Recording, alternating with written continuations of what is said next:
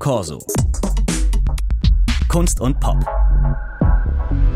Mit Paulus Müller und Philipp Köhn. Hallo, herzlich willkommen zum Corso-Gespräch. Hallo.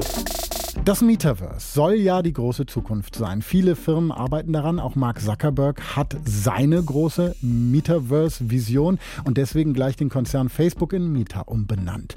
Das Metaverse ist ein virtueller Raum, in dem wir leben, uns bewegen können, in dem wir kommunizieren können miteinander und eben auch konsumieren.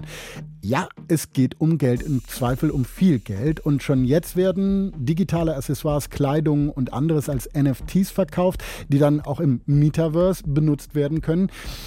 Die Firma 12x12 will das Metaverse und will NFTs im Musikbusiness etablieren. Die Zukunft der Musik liegt im Web 3.0, sagen die Macher. Heute Abend startet das erste Deutschrap-Festival im Metaverse.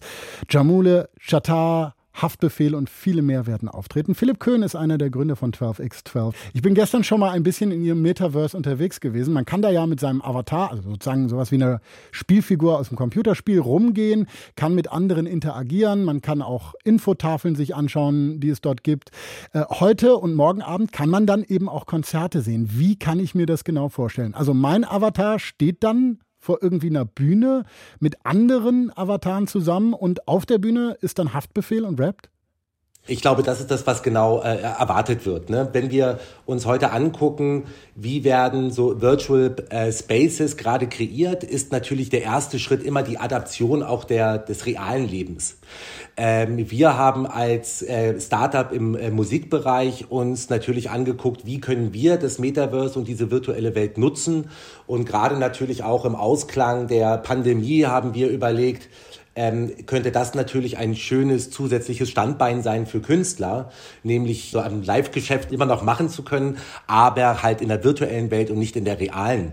Und probieren uns hier natürlich aus, indem wir ähm, genau das, was man, äh, so wie man es auch live kennt, sozusagen in die, äh, in das Metaverse projizieren und dort äh, einen, eine, wir nennen das bei uns virtuelle Performance Space äh, kreiert haben, die besteht aus einem äh, Club mit einer Bühne, wo aufgetreten wird, wo es natürlich auch tolle Special Effects gibt, wie es schneit mal auf dem, auf dem Dancefloor, es gibt ein Inhouse-Feuerwerk, äh, also all die kleinen Extras, die in der, ich sag mal, in der realen Welt immer etwas schwieriger sind umzusetzen, wo man den physischen Gesetzen unterlegen ist ähm, und haben zusätzlich natürlich äh, auch die klassischen Bestandteile eines Live-Konzerts, nämlich eine tolle Bar, wo man Drinks zu sich nehmen kann, mhm. auch die, ich sag mal, die Wahrnehmung des Avatars beeinflussen, von einem Bier über Absinth.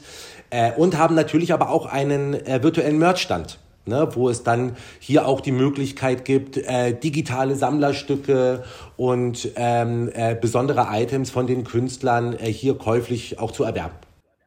Ich kann ja mit meinem Avatar dann auch Bewegungen machen über die Nummerntasten, zum Beispiel dieses typische Hip-Hop-Arm hoch und runter im Rhythmus.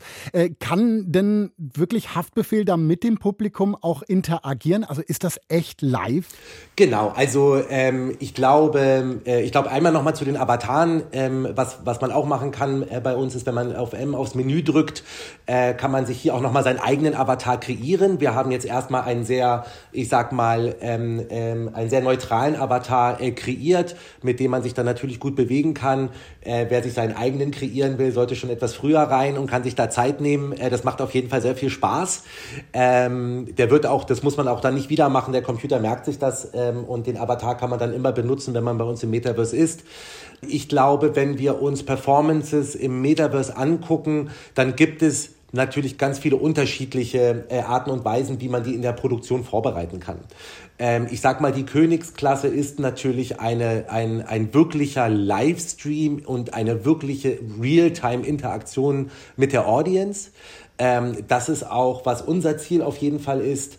Ähm, wir haben jetzt ähm, für ähm, äh, jetzt für unseren ersten, ich sag mal für unseren für, den, für unseren ersten Versuch ähm, haben wir uns dafür entschieden, um auch technische und Produktionssicherheit zu haben, die Auftritte im Vorfeld aufzunehmen um sie dann wirklich auch perfekt in die Metaverse-Welt integrieren zu können.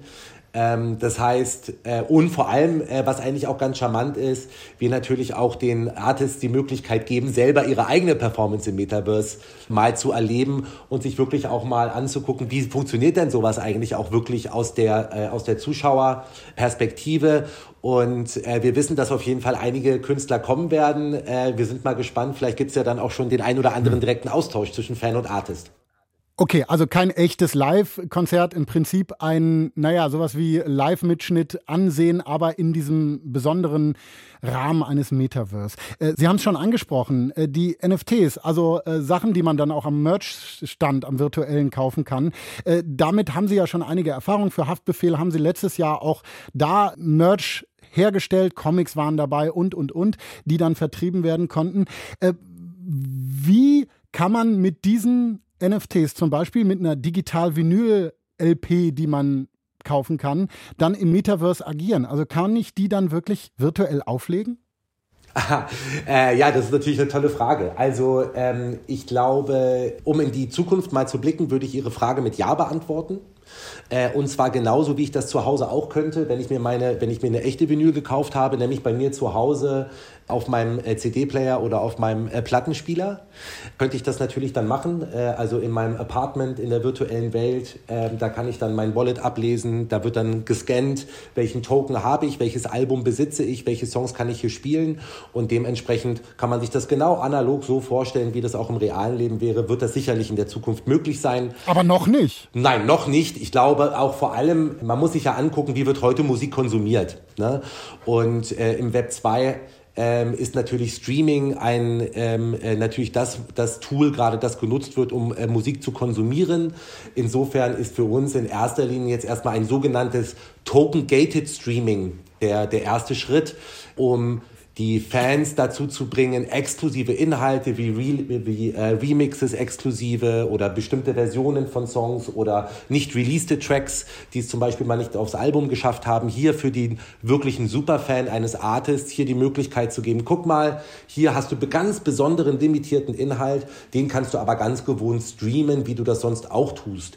Ich glaube, wenn sich das Metaverse und die virtuellen Welt und die Räume weiterentwickeln und die Leute auch gewohnt sind, dort am Tag mehr Zeit zu verbringen, dann wird automatisch die Entwicklung sich auch dorthin bewegen. Es ist technisch heute sofort möglich, es würde bloß nicht genutzt werden. Also jetzt im Moment noch sozusagen digitales Sammeln. Was haben eigentlich die MusikerInnen von dieser ganzen Sache? Ähm, äh, eine Menge, ähm, äh, würde ich jetzt äh, würde ich als allererstes mal sagen. Ich glaube, wenn wir uns anschauen, wie gerade Musik konsumiert wird, dann wird diese Musik eigentlich konsumiert über sogenannte Web 2 Legacy Plattformen und das sind äh, natürlich in erster Linie Streaming Plattformen.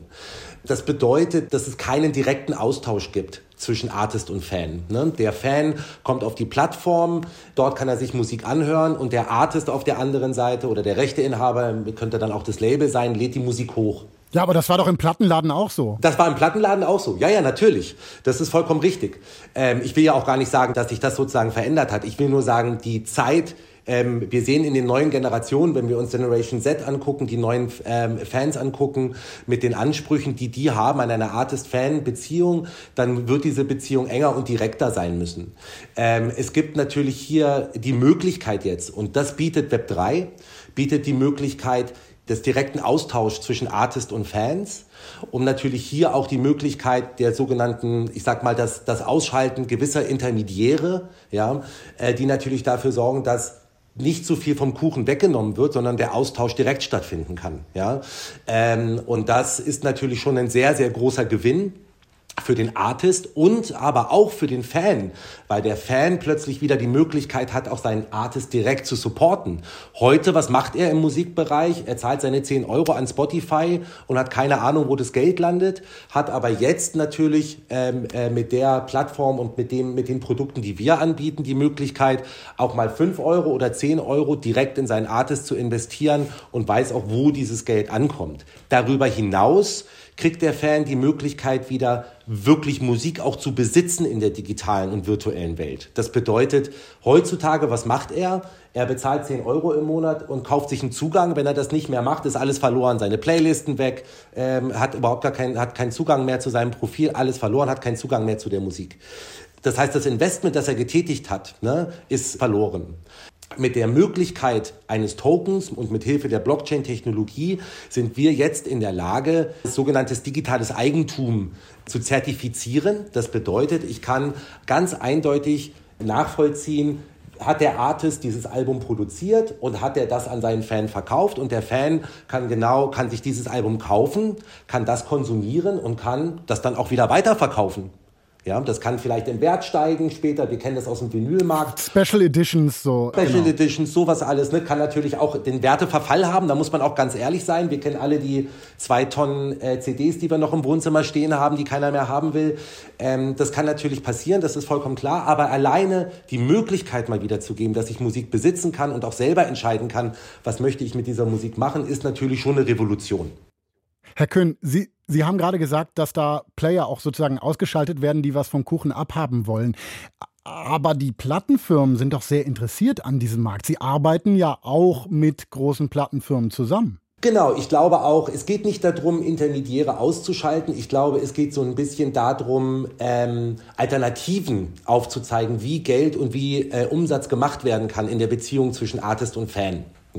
Und Streaming hat natürlich, äh, wenn wir uns die Zahlen im Markt angucken, natürlich einen riesigen Marktanteil. Ich glaube, der ähm, ähm, ähm, BVMI hat jetzt, glaube ich, heute gerade rausgegeben, 73 Prozent des digitalen Umsatzes kommt aus dem Streaming. Das ist natürlich unglaublich viel. Ja, da sehen wir natürlich auch, wie die Macht sozusagen verteilt ist. Und ich glaube, Artists und sowohl die Labels natürlich auch ähm, können sehr wohl interessiert sein daran, dieses Thema zu diversifizieren und äh, Möglichkeiten aufzubauen, auch direkt an den Fan wieder auch das Kernasset, nämlich das, die Musik oder den Track oder das Album, auch wieder direkt an den Fan online und digital zu vermarkten und zu vertreiben. Und ähm, das ist die Motivation, die dahinter steckt, weil wir sehen natürlich, ähm, die, ähm, wie entwickelt sich Musik äh, auf, den, auf den Plattformen, auf den Streaming-Plattformen, wo wir sehen, dass, die, ähm, dass es sich sehr viel in Richtung Quantität entwickelt und leider sehr äh, und, und ganz weit weg von, der, von Richtung Qualität geht. Wir sehen, dass die hm. ähm, künstlerischen Freiheiten natürlich beschnitten werden, weil es einen Algorithmus gibt, der bestimmt, äh, welche Songs erfolgreich sind und welche vielleicht nicht erfolgreich sind.